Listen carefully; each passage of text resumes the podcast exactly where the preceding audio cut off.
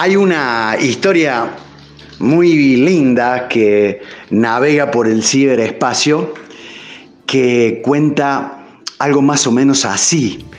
El, hombre mayor, eh, muy, muy bien vestido, afeitado, perfumado, eh, va rápidamente a, cortarse el cabello para terminar de ponerse eh, más buen mozo y denota cierto apuro, cierta prisa. Entonces el, peluquero le pregunta a qué se debe eh, tanta pinta y el hombre mayor le dice, tengo que ir a ver a mi esposa que está internada y quiero que, que me vea lo mejor que sea posible. Ah, pero qué alegría le va a dar a ella, le dice el coafer, verlo así, tan buen mozo. No creo, le responde lacónicamente nuestro protagonista. Está con Alzheimer desde hace varios años. Ni siquiera me reconoce. No creo que sepa quién soy. Entonces el, el peluquero, más asombrado aún, le dice, pues entonces, ¿por qué tiene tanta prisa en llegar a verla? Pues porque yo sí sé quién es ella. ¿Qué le pareció, doctora? Como para abrir el tema. Vichy, ¿cómo estás? Hermosa, la verdad, muy, muy linda y, y muy emotiva la historia. Eh, estamos, sí, la verdad que el deterioro cognitivo o la, pérdida de, memoria, como lo conoce la gente, como lo refiere la gente, es una enfermedad muchas veces muy frustrante tanto para el paciente que, que lo padece como para el familiar. De hecho, el familiar lo sufre y lo vive eh, de una manera, eh, ¿cómo, decirte? De una manera muy triste. Eh, si bien para el paciente también hay, hay tipos de deterioro cognitivo o, de demencia donde el paciente se va dando cuenta de esas habilidades que va perdiendo, tanto porque no es solamente la memoria, sino tiene que ver mucho lo emocional, también el estado, el estado anímico. Eh, que ya no pueden realizar ciertas tareas, que se ven limitados, eh, que se desorientan muchas veces. Eh, el paciente se va dando cuenta de eso, de que va perdiendo su lucidez, como decirte de esa manera. Y el familiar que lo va viviendo genera mucha angustia y se angustia el familiar y se angustia el paciente también, ¿sí? Y entran como en un círculo, un círculo vicioso que, cuesta salir. Es de las que podríamos denominar enfermedades eh, sociales o familiares porque eh, van a todo el espectro vinculante. Totalmente, totalmente. No solamente de, la esposa, del familiar, como, como, en esta historia, sino también de los hijos, eh, del cuidador, ¿sí? porque el, cuidador en los pacientes con deterioro cognitivo tienen un rol fundamental, fundamental, ¿sí? en estimular el paciente con el deterioro cognitivo y en acompañarlo, en acompañarlo en todas sus, actividades. Doctora, eh, para los que tenemos unos años más, esto era eh, antes un problema de demencia senil, decíamos aterosclerosis eh, cerebral. Eh, ¿Qué pasó con, con ese cúmulo de pacientes? ¿Eran Alzheimer? ¿El Alzheimer es otra cosa? No, es así. Primero, el Alzheimer es un tipo de demencia, ah. ¿sí? Es la, demencia más frecuente, pero en sí tenemos que saber qué es la demencia, que son síntomas que afectan tanto la memoria como los pensamientos, las habilidades sociales, como dijimos, ¿sí? Y son lo suficientemente graves que interfieren en las actividades de la vida diaria de estos pacientes. Y existen distintos tipos de demencia y también enfermedades, como por ejemplo el Parkinson, que hemos hablado muchas veces en tu programa, o el ACV, que genera las demencias vasculares, que pueden provocar demencias, ¿sí? Y pueden ser revertidas también. Muchas veces los déficits de vitamina, la deshidratación, pueden causar un síntoma confusional, un síndrome confusional que genera una demencia que son revertibles. Además, por ahí pienso que también hay algo de depresión por lo que el psiquiatra juega, ¿no? Totalmente. Muchas, hay muchos deterioros cognitivos o muchas demencias de que el principal síntoma es la depresión. Yo siempre hago hincapié en mis pacientes. Anímicamente, ¿cómo están en el consultorio? Lo primero que le pregunto en pacientes más que nada jóvenes, de 50 años o de 60 años, eh, porque anímicamente hoy con el tema de la pandemia, con toda esta situación que se está viviendo social, eh, están muy afectados en el estado anímico. Eh, los problemas económicos, eh, los el problema de salud que implica el no poder salir de su casa, no poder hacer todas esas actividades que hoy están limitadas por esta, por esta situación que se está viviendo, entonces se sienten deprimidos y eso genera un deterioro cognitivo, porque el paciente con, con depresión tiene alteraciones en la, en la memoria, en la atención, pierden su incentivo al levantar levantarme, ay, ¿para qué me voy a levantar? O sea, no encuentran un incentivo y eso genera un deterioro cognitivo revertible, porque reversible en realidad porque se debe a ese estado anímico que, que está alterado. Damas y caballeros, sean ustedes bienvenidos a una nueva emisión de los temas médicos el programa de salud del Hospital Italiano de Córdoba en Radio Sucesos. Y en esta eh, vuelta grande que hemos dado a lo largo de este año tan particular, tan intenso, hemos llegado de nuevo al servicio de neurología.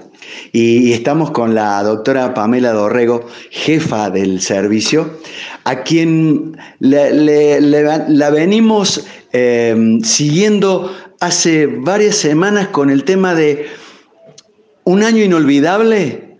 Entonces, ¿qué te parece si hablamos de la memoria? Y, aquí hemos venido para saber cómo se ha comportado este, este signo eh, tan importante de nuestro eh, estado psíquico y emocional durante la pandemia. Hay gente que ha aprendido un oficio, hay gente que ha, cursado nuevas habilidades, pero debe haber otros que desbarrancaron, ¿no? Sí. Eh, sí, como lo, como lo hemos hablado anteriormente en otros programas, Vichy, yo tengo pacientes que la verdad que dos grupos totalmente divididos, donde hay algunos pacientes que con esto de, del, aislamiento social se han encontrado muy solos, y eh, que no ven hace mucho tiempo a sus hijos, a sus nietos, eh, y esos son los pacientes que se han perjudicado en, la parte cognitiva y en, el trastorno del estado anímico, la ansiedad, trastornos del sueño, porque también también alternan el ciclo sueño-vigilia. Entonces, no estamos hablando solamente de algo cognitivo, sino eh, implica varios, eh, varios ítems, varias, se han ¿cómo decir, explicarte? Se han deteriorado habilidades. Se han deteriorado varias habilidades.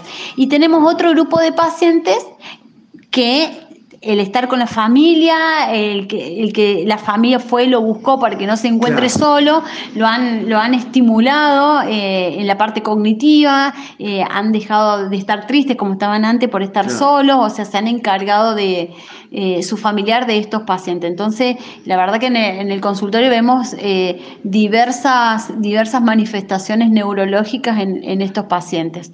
Pero bueno, eh, hay pacientes que están muy descompensados y que hoy, y que inclusive tienen miedo de venir a la consulta, me mandan mails o me llaman por teléfono, algunos pacientes que tienen mi teléfono para para contarme que no pueden venir porque tienen miedo, no quieren salir o los familiares no dejan que, que salga y que venga la consulta. Entonces es complicado tratarlo. ¿Y cómo, y cómo ha sido esta experiencia de la, de la telemedicina, de, de, verlos a través de la compu, de, de tener inspección, de poderlos oír, de poderlos ver, pero de no, de no poderlos sentir? A mí mucho, me, yo sé que esto de la telemedicina vino para quedarse, eh, hay que ayornarse, digo yo, eh, y, pero son pacientes que con la edad que tienen muchos, pacientes no saben usar el celular, eh, no saben usar el WhatsApp o las videollamadas, entonces es muy difícil, o pacientes que son hipoacúsicos, me cuestan muchísimo poder examinarlos, de, yo prefiero que vengan al consulta. Para mí no hay la, como la consulta física, si bien yo creo que la, telemedicina sirve mucho para estos pacientes que justamente no quieren venir o tienen miedo y es una forma de ayudarlos o por lo menos de escucharlo, que es lo que necesitan ellos, ser escuchados. Bien dicho. Y para escuchar está la Sucesos en una nueva emisión de los temas médicos. Hoy junto a la doctora Pamela Dorrego, jefa del Servicio de Neurología del Hospital Italiano de Córdoba.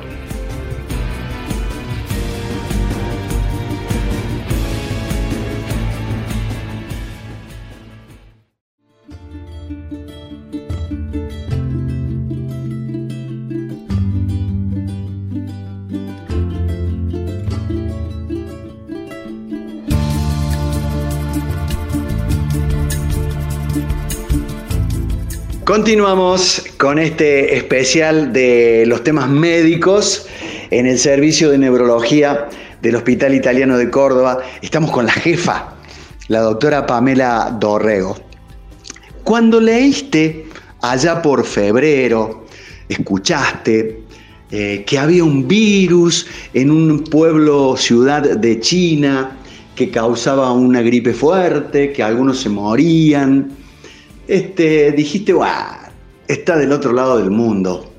¿O tuviste alguna otra percepción? La verdad que cuando, cuando eh, esto nosotros ya empezábamos en el hospital, por lo menos se empezó a hablar de este tema a fines de enero. O sea, con, anticipación el, hospital italiano se comenzó a preparar para, para, lo que se venía. Y a mí me generó mucho miedo, la verdad que sí, porque yo creo que mm, eh, si en el primer mundo eh, se estaba, había colapsado el sistema de salud, ¿qué nos iba a tocar a nosotros? Mm. Porque yo creía que en realidad no estábamos preparados para, para lo que se venía. Entonces, la verdad que me generó temor, miedo. Eh, tenía miedo de, la gente que, iba a fallecer, eh, porque se manejaban números y cifras de, impresionantes de, fallecimientos en, en Europa, en Estados Unidos. Entonces, me imaginé que acá iba a ser catastrófico y yo creía que como sistema de salud no estábamos preparados para lo que se venía, pero no. La verdad que hoy con el diario del lunes eh, es otra cosa y creo que no nos sentimos colapsados. Tuvimos afortunadamente tiempo y la experiencia de lo que pasaba en el hemisferio norte. Menos mal que no fue al revés. La verdad que sí, pero sí, me parece que nos tocó como, como de cole un poco, entonces veníamos de experiencia y ya preparados con anticipación, porque me acuerdo que decían, eh, no, viene para, para marzo la, el brote, no, de, de, marzo tuvimos dos, tres casos, no, viene para junio, y así fue pasando, o sea, y en realidad el brote lo tuvimos entre septiembre, octubre, la, la gran cantidad de números, que ahora, ojo, se vienen las fiestas. Eh, mantener, por favor, el aislamiento social, eh, el uso de barbijo, eh, por el tema del segundo brote que se habla. La cantidad de gente y todo eso. Ya lo vamos a, tocar a ese tema, doctora Dorrego. Además de, la pérdida del olfato y de las alteraciones del gusto, eh, algo, algo más así rosa el COVID del sistema neurológico? Sí, muchísimo. Se han visto, eh, lo hemos visto en el consultorio, muchos dolores de cabeza, más pacientes que solamente debutan con dolor de cabeza. No todos los pacientes pierden el gusto y el olfato. Hoy se habla de, si bien era un virus que afectaba la parte respiratoria, es un virus que afecta la parte sistémica. Sí, sí. Porque también cursan con cuadros gastrointestinales, con dolores musculares, eh, con alteración miopática también, con stroke, el ACV ¿sí? porque producen alteraciones en la coagulación. Entonces tiene eh, manifestaciones de distinta índole y distintos órganos, es bien sistémico. ¿Por qué el caso, el más conocido del, conductor televisivo Alejandro Fantino, desde el COVID, allá por abril, mayo, no ha recuperado el olfato?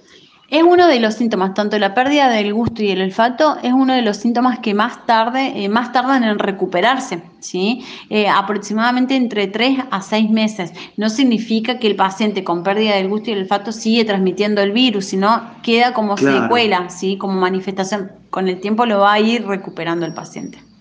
Es cuestión entonces de esperar, y para colmo es todo nuevo. Eh, no, no hay estudios eh, retrospectivos que nos permitan decir esto se comporta así o se comporta eh, de otra manera. Totalmente, y cada paciente es único, cada enfermo es único. Tengo pacientes que tienen un montón de, de, factores de riesgo, diabéticos, hipertensos, que han tenido ACV con trastornos cognitivos y que han tenido COVID y no han tenido una manifestación clínica, ni fiebre han tenido. Y hay pacientes sin antecedentes absolutamente nada, que ni siquiera toman un paracetamol, han estado internados con neumonías graves. Doctora, doctora Pamela Dorrego, estuve toda la noche pensando en esta pregunta que le voy a hacer ahora. Eh, allá por las 6 de la mañana dije no. A las 7 dije sí. A las 8 lo consulté con mi familia y me dijeron, pregúntale.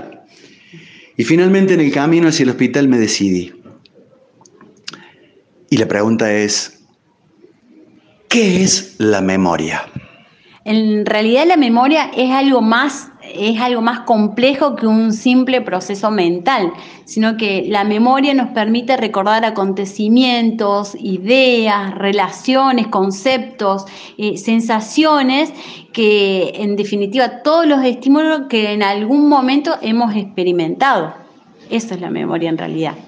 ¿Y, y dónde, tenemos, eh, perdón Vichy que te, que te interrumpa, pero también tenemos distintos tipos de memoria. A ver. Tenemos memorias de corto plazo, memorias de largo plazo, eh, la memoria de trabajo, la memoria procedural, ¿sí? Eh, ¿Podemos dar algún ejemplo de cada una, please?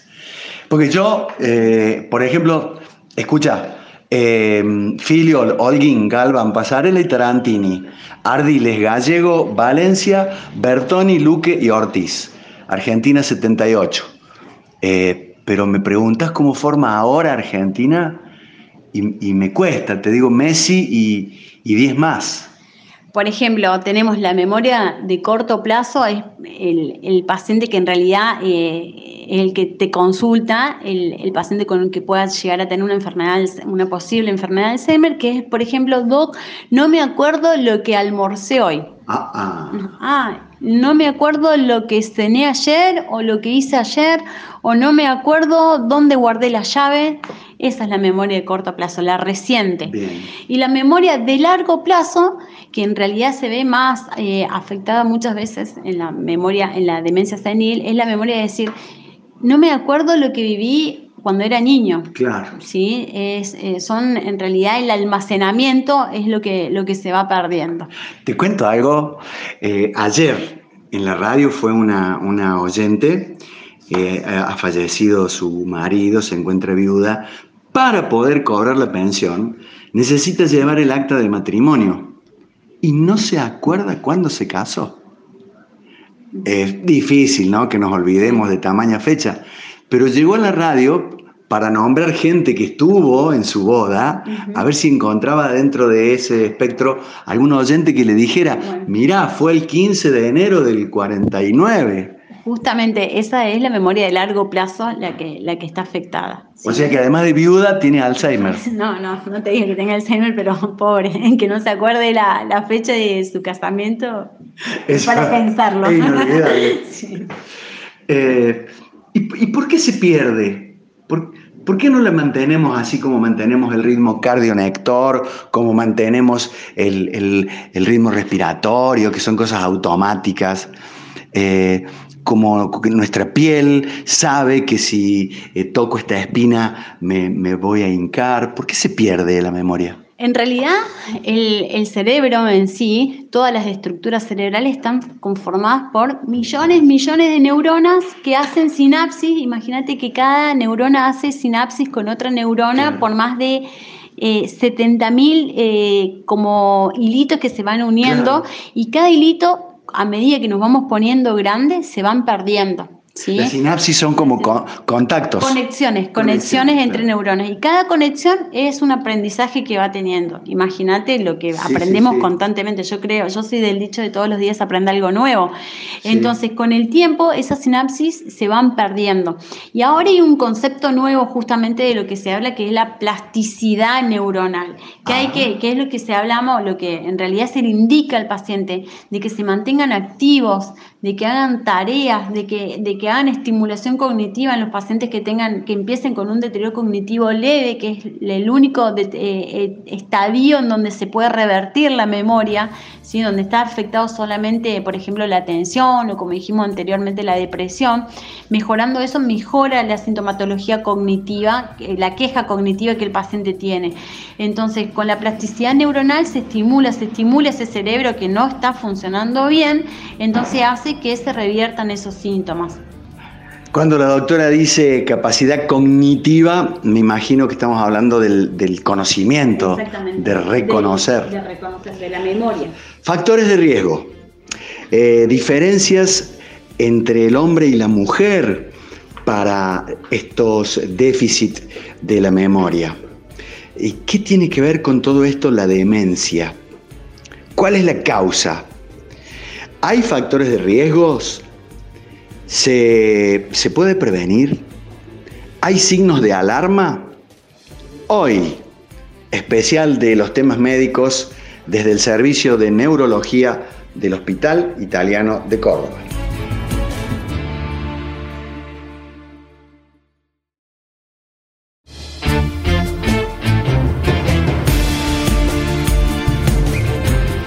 Los temas médicos por Radio Sucesos, segunda temporada, y ha sido este un año eh, muy particular y hemos dado la vuelta por todos los servicios y hemos llegado al de neurología una vez más. Estamos con la doctora Pamela Dorrego a cargo del servicio, hablando de este gran capítulo intitulado Demencia. Eh, el Alzheimer, ¿qué tiene que ver con la demencia? ¿O la demencia, qué tiene que ver con el Alzheimer, doctora? En realidad, eh, el Alzheimer es una de las demencias más frecuentes, es la demencia más frecuente. Si bien tenemos distintos tipos de demencia, como la demencia vascular, la demencia por cuerpos de Lewy, la demencia frontotemporal, que cada una se caracteriza por tener distintos síntomas y signos, el Alzheimer es la demencia más común que, hoy, que hoy vemos en nuestra sociedad. Porque uno asocia, eh, quizás desde lo, desde lo lego, demencia con locura. En realidad no es, no es así. En la enfermedad de Alzheimer tenemos distintos tipos de, de en realidad distintos tipos de, síntomas y signos, ¿sí? No es locura. Eh, se, afectan también no solamente la parte cognitiva, sino también lo que es la parte psicológica del paciente. ¿sí? Hay pacientes que, por ejemplo, tienen trastornos conductuales, se ponen agresivos, se ponen violentos antes de tener una pérdida cognitiva, un trastorno de la memoria. O presentan alucinaciones visuales, ¿sí? que, eh, de trastornos de una psicosis, eh, de ah, excitación psicomotriz. El eh, paciente muchas veces viene al consultorio y dice, no, don, mire, yo la verdad que veo que alguien me persigue o veo gente y cognitivamente están, están bien, pero están con estas alucinaciones visuales que son muy traumáticas para el paciente porque lo está viendo y él asegura que ve algo que en realidad no existe. Y el, tema del olvido de las cosas, eh, que eh, llegué acá hasta la puerta del consultorio y me olvidé que a qué venía. Sí, o se olvidan que tienen la consulta y no saben para qué viene, o no saben si es el neurólogo, el clínico, el neumonólogo. Eh, no solamente tienen trastorno, lo que implica la parte cognitiva, tienen muchas veces confusiones, desorientación, o sea, no saben para dónde ir, ¿sí? no saben dónde están. Te cuento algo, Vichy, mil veces me ha pasado, bueno, no mil veces, pero en varias ocasiones en estos 10 años que estoy acá en el consultorio, que he tenido que llamar al familiar y al taxi, eh, a un taxi para que busque el paciente porque no sabía dónde estaba la casa, y tuve que mandar con un mensajito eh, anotado en un papel la dirección, porque no sabía el paciente ni cómo había llegado al, al consultorio. Claro. Em, también tenemos dificultad para planificar, para organizar algo. En cuanto a la coordinación y las funciones motoras, hay pacientes que, que no, al perder las funciones motoras no pueden vestirse, no pueden abrocharse la camisa, no, no quieren comer. ¿Sí? Entonces ya ahí entro en, un, en, un, periodo, pero esto ya es en, en, las etapas más avanzadas del deterioro cognitivo. Eso te quería consultar si existen grados, grado 1, grado 2, grado 3, viste que los médicos queremos clasificar todo. En realidad no es que existe grado 1, grado 2, eh, tenemos deterioro cognitivo leves, moderados o graves. Ya entre el moderado al grave es cuando nosotros podemos decir, bueno, este paciente va, va en camino para qué tipo de demencia, si es una Alzheimer, si es un deterioro cognitivo, una frontotemporal, o si se acompaña con síntomas eh, de Parkinson, estamos hablando y deterioro cognitivo en una demencia por cuerpos de Lewy. Entonces, en cuanto al deterioro, que el grado en realidad leve, moderado, grave es lo que nos va a orientar a nosotros al tratamiento instaurado y al tipo de demencia que va a presentar el paciente. Doctora, ¿y siempre comienza de leve eh, a moderado a severo crítico o por ahí puede hacer un debut en, la, en la escala mayor? No, siempre empiezan de leve, moderados a grave. No, no hay una enfermedad de Alzheimer propiamente dicha, una demencia senil o una demencia frontotemporal o la demencia,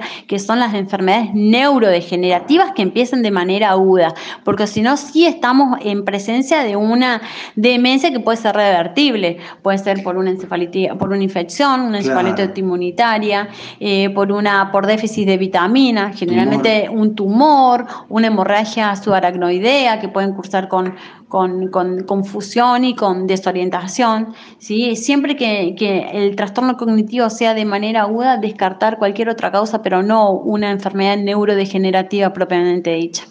¿El diagnóstico es meramente clínico? El, él o la paciente ingresa acompañada por un familiar, eh, vos la, la, mirás, le haces tres o cuatro preguntas y decís, ¿es un Alzheimer? ¿O se necesita laboratorio, tomografía, resonancia?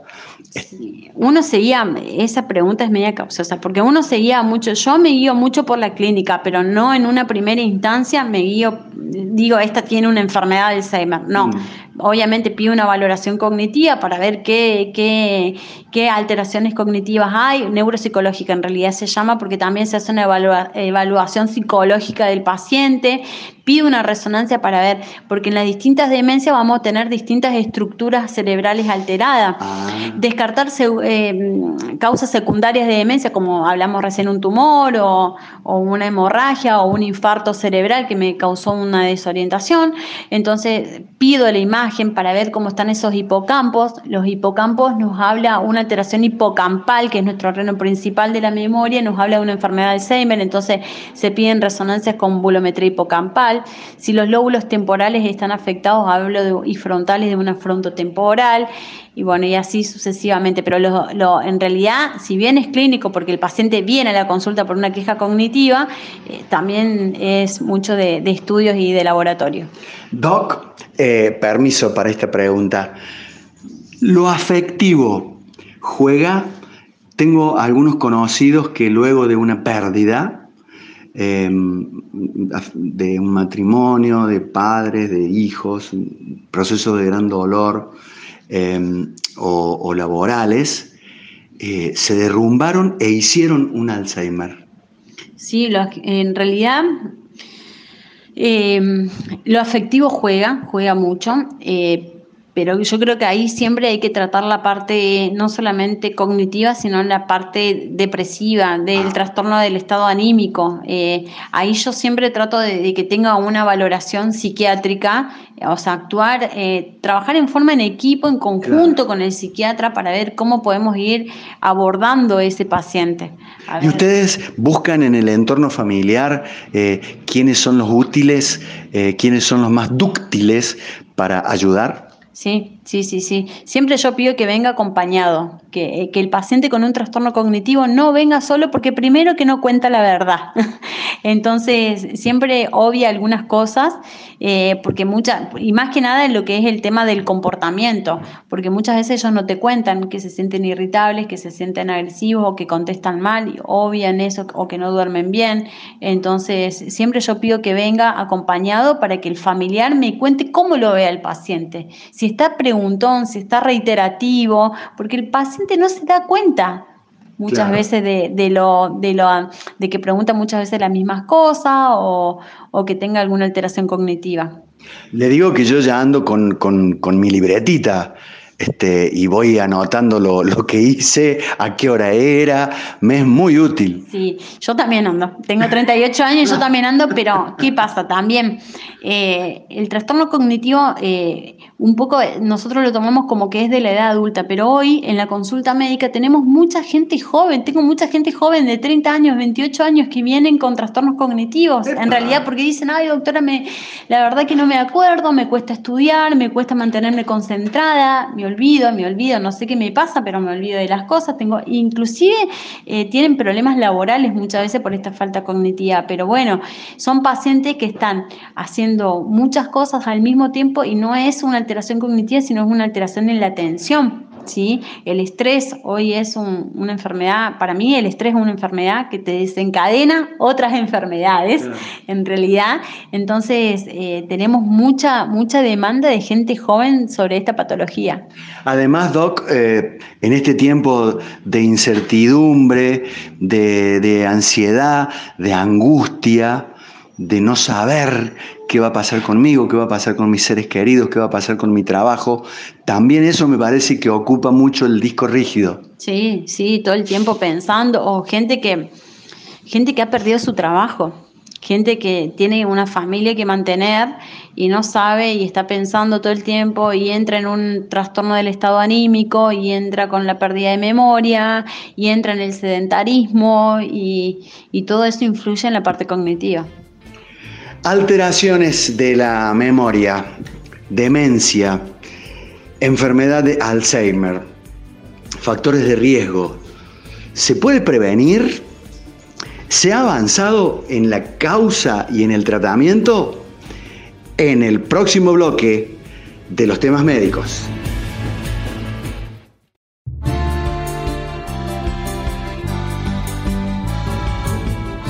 Qué lindo qué, útil, qué satisfactorio. No saben lo que aprendo yo en estas vueltas por el Hospital Italiano de Córdoba. Debo agradecerle una y mil veces más a la gente de marketing, a la dirección médica del hospital y a cada uno de los profesionales que se, que se prestan en, estos minutos que lo sacamos de su trabajo y que tienen que, exigirse para también hacerlo en, un vocabulario, en un glosario que llegue a las, a las personas. Infinitas gracias. Y, en, y el año que viene, Dios mediante, estaremos haciendo la tercera temporada. Con una sorpresa, según dice el doctor Gras, que va a ser audiovisual.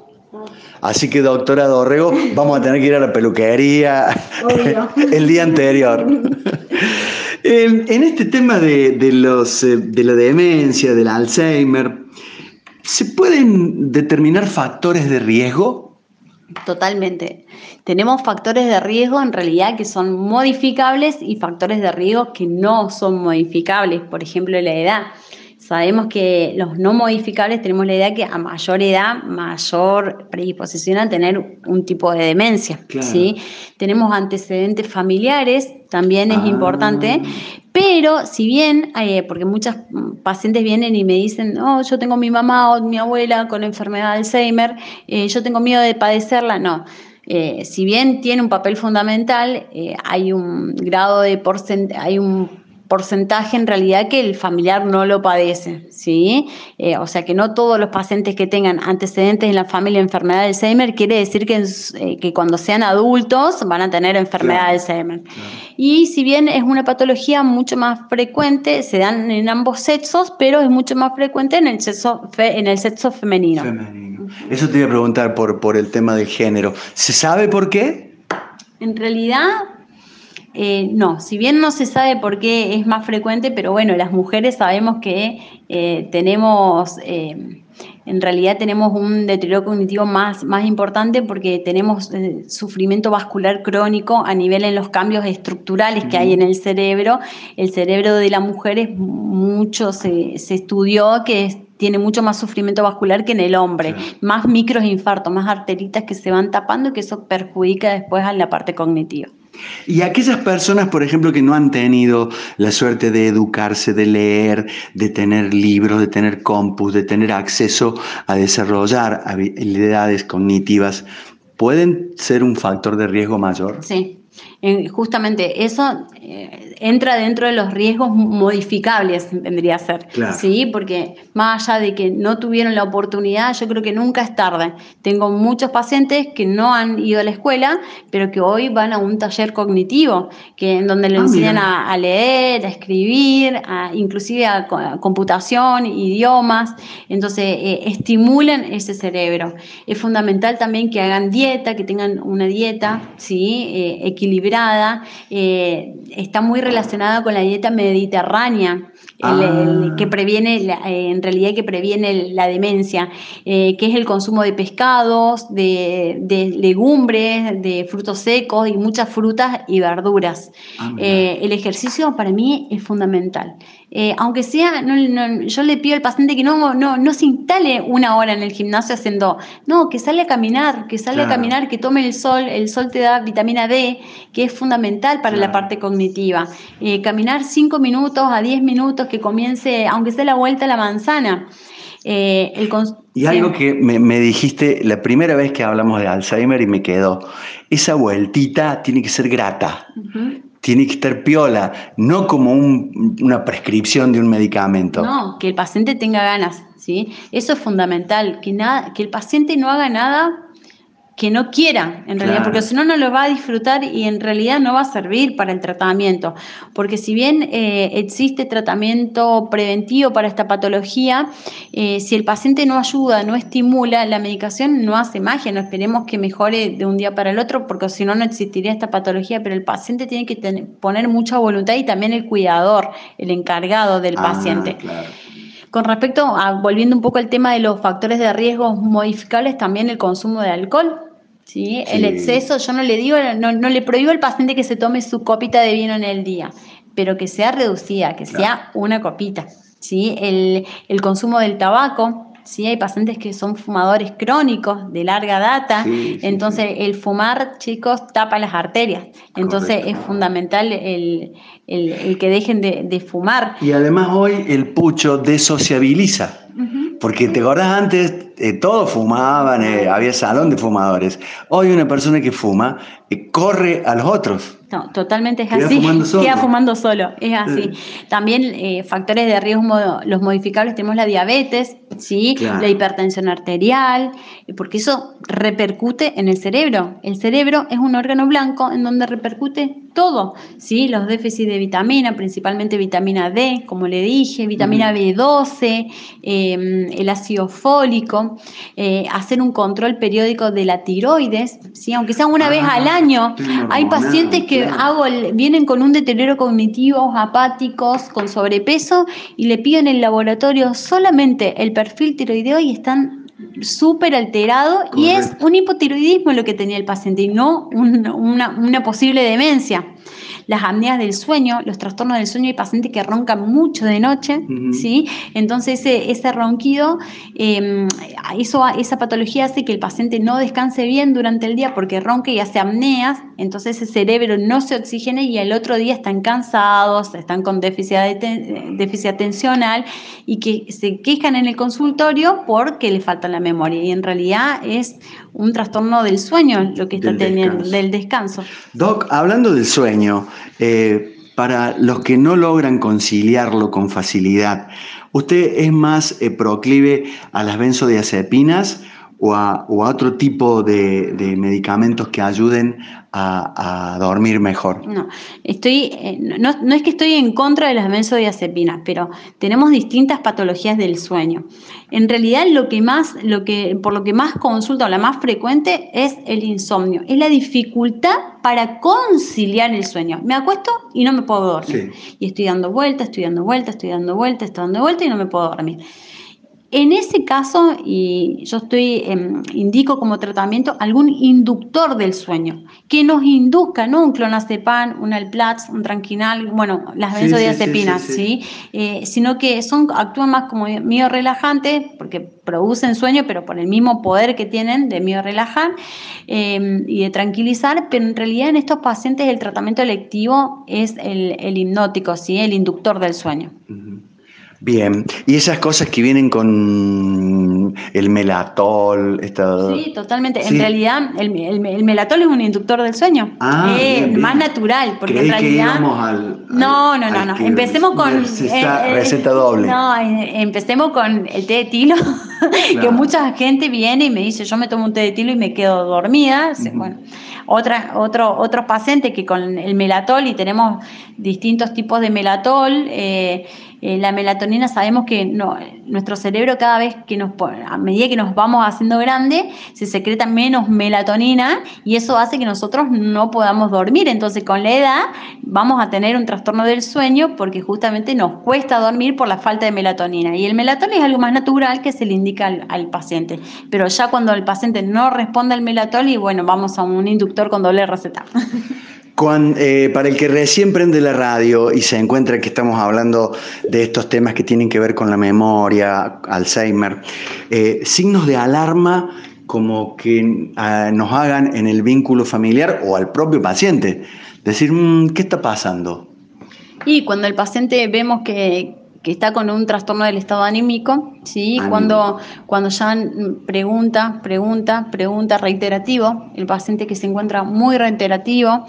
Ya cuando, no, no, te digo, Vichy, del tema de desorientación, porque justamente ya estamos en un grado avanzado, eh, pero falta de atención, que vos le hablas y el paciente se encuentra como pensando en otra cosa, ¿sí? concentrado en otra cosa. Llego al auto y digo, cerré la puerta. Bueno. Es, ¿Eso, es un signo de alarma? No, en realidad no, eso no. no Pagar dos veces la tarjeta. Eso sí, eso es un signo de alarma. Pagar dos veces las cuentas, em, ir al kiosco dos veces, o ir cada vez que cada vez en un tiempo eh, en un tiempo prudente de ir, qué sé yo, en, en, dos meses que uno note que cada vez lo tiene que anotar 20 veces para lo que lo que tiene que comprar y no compra y se olvida y vuelve, sí, cuando no retiene esa información dada. Decir que las empresas amigas, vos te atrasás en media cuota y ya te están llamando. Sí, es así. Después tenemos olvidos que son re comunes, que en realidad son olvidos que muchos pacientes consultan porque tienen miedo de, ay, mira, Vichy, estaba yendo a la cocina y me olvidé de salir de la habitación a la cocina y me olvidé lo que iba a ir a buscar. Claro. Ay, entonces vuelvo y me acuerdo y vuelvo a buscarlo. No, esos son olvidos comunes. Eso es falta de atención, en realidad.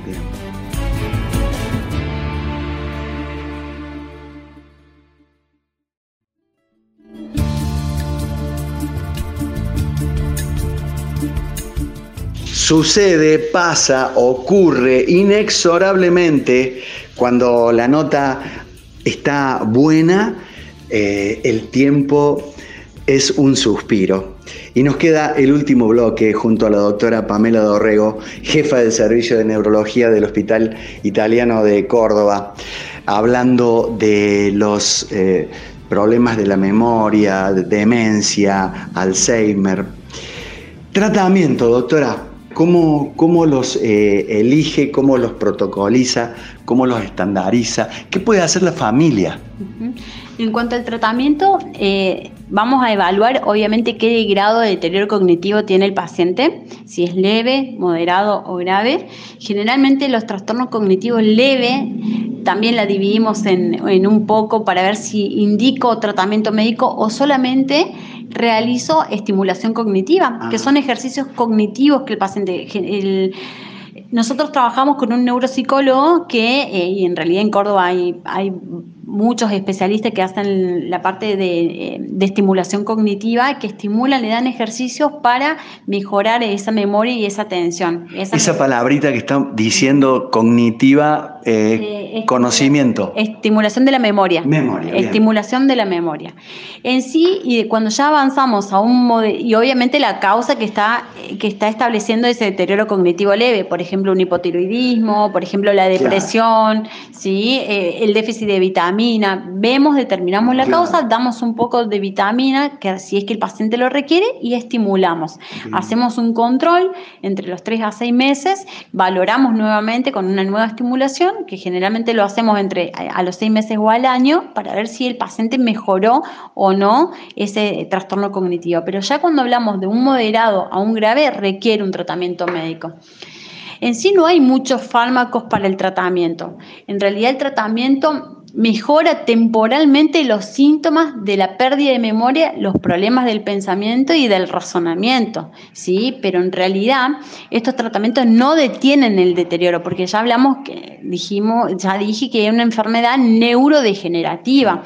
Entonces no detiene, no, no, no detiene el deterioro de la de la muerte de las células y del, y del cerebro, ¿sí? A medida que las células mueren, esta enfermedad va a ir progresando.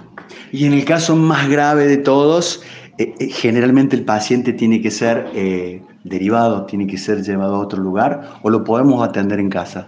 No, se lo puede atender en la casa. obviamente que depende de cada familia. Hay familias que se pueden hacer cargo del paciente y que se quieren hacer cargo del paciente, con lo que implica tener un paciente con este diagnóstico. y justamente lo que, lo que tratamos nosotros como médicos, como neurólogos que tratamos esta patología, es de estabilizar el paciente, que el paciente esté tranquilo, que esté lo más lúcido posible aconsejamos a la familia de cómo deben tratarlo y cómo tienen que estimularlo también. No, no, no es que todo paciente con enfermedad de Alzheimer requiere ser internado. ¿Y cómo lo puede estimular la familia desde la casa? En la casa. En la casa es fundamental, la estimulación en la casa es lo, mejor porque tienen que tener una vida rutinaria, ¿sí? levantarlo, que duerman de noche, que estén despiertos de día, hacer, orientarlos qué día es hoy, en qué año estamos. Eh, ver las noticias, que esté el paciente lo más actualizado posible, ¿sí? Em, de, de hacerle ejercicios cognitivos, de enseñarle cosas nuevas, de sacarlo a pasear. Eh, con esto que yo te digo de la caminata, es fundamental de que, hagan, de que hagan algo físico, aunque sea el paciente que esté en silla de ruedas, porque hay pacientes que no caminan, que, Pierden, que pierden la habilidad de caminar de esa función motora, por lo menos sacarlo en silla de ruedas y que den una vuelta. Eh, le, hace mucho bien al, paciente una dieta, una dieta acorde, ¿sí? con un poco de, como digo, frutas, verduras, eh, legumbres, frutos secos. Doctora, em, y lo que el paciente no puede hacer o no puede recordar, ¿debemos exigir? No, no debemos exigir, porque eso genera angustia en el paciente y angustia en el familiar o en la persona que está cuidando a ese paciente.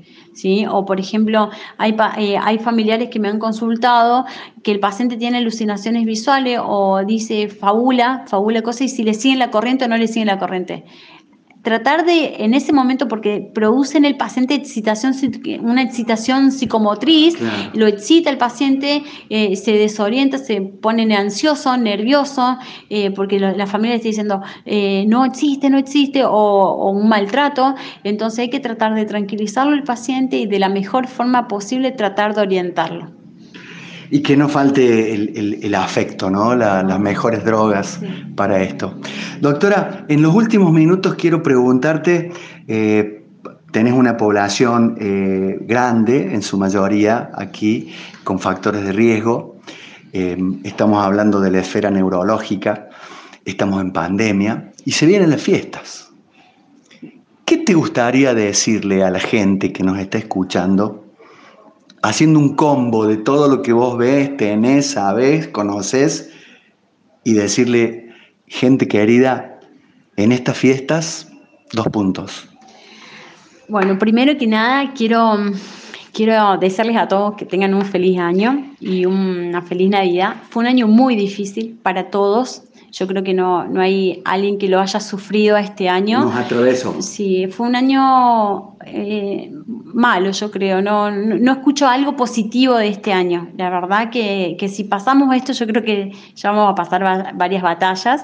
Em, que se cuiden, que cada uno se cuide del lugar donde esté, que cuide a su, a su familiar, eh, más que nada a las personas añosas, porque yo trabajo en el sistema de salud y veo y trato a la gente, eh, utilicemos el barbijo, tomemos conciencia social y que no nos perjudicamos a nosotros, porque a lo mejor nosotros somos jóvenes eh, y no podemos adquirir este virus, o tenemos este virus de una manera más, más tranquila, pero los que corren tenemos riesgo, anticuerpos. Ya tenemos anticuerpos, pero los que corren riesgo son nuestros papás, nuestros abuelos, ¿sí? Los que han estado guardados. Guardados todo el año, todo no el tienen defensas. Totalmente. Entonces, no conocen el virus. Eh, quiero que se cuiden ustedes, pero ustedes, en cuidándose ustedes, van a cuidarlos a ellos, ¿sí? Mantener el distanciamiento social, porque se espera un segundo brote que todavía no sabemos para cuándo. Unos dicen después de la fiesta, otros piensan que para marzo, ¿sí? Todavía la vacuna no está en Argentina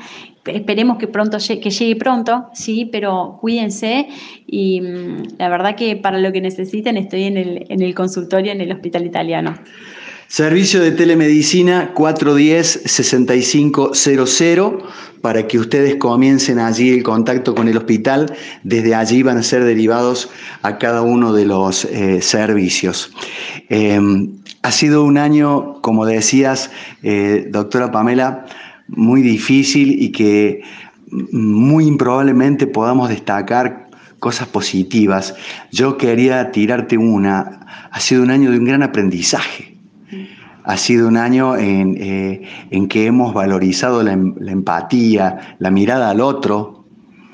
Eh, hay algunos sectores que les ha tocado un poco más que a otros. Este del grupo de la salud ha sido un grupo muy castigado al comienzo y después vinieron los aplausos, pero nunca vino el aumento del reconocimiento eh, en sus emolumentos. Eh, hemos aprendido que la vacuna somos todos. Hemos aprendido que si el del lado de casa no tiene alcohol en gel, es un problema para toda la cuadra. Eh, tratar de que entremos al 2021 con sanos y mejores. Sí, es así. Y con empatía también, ¿no? Eh, esto, sí, sí hay algo que dejó, eh, es, empatía para con el resto y, yo creo que valorizar la familia y lo que tenemos y el miedo que tenemos y que genera esto, yo como personal de salud lo digo, eh, el miedo de perder a nuestros seres queridos.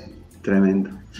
Recuerden, ya que hemos hablado de la memoria, no nos olvidemos que ha sido un año de eh, mantener lo que tenemos y haber podido ver los problemas de los otros para poder valorar los problemas nuestros, que realmente no son tan grandes. Y viendo lo que hay en otros hogares, hemos aprendido lo mucho que tenemos en el nuestro.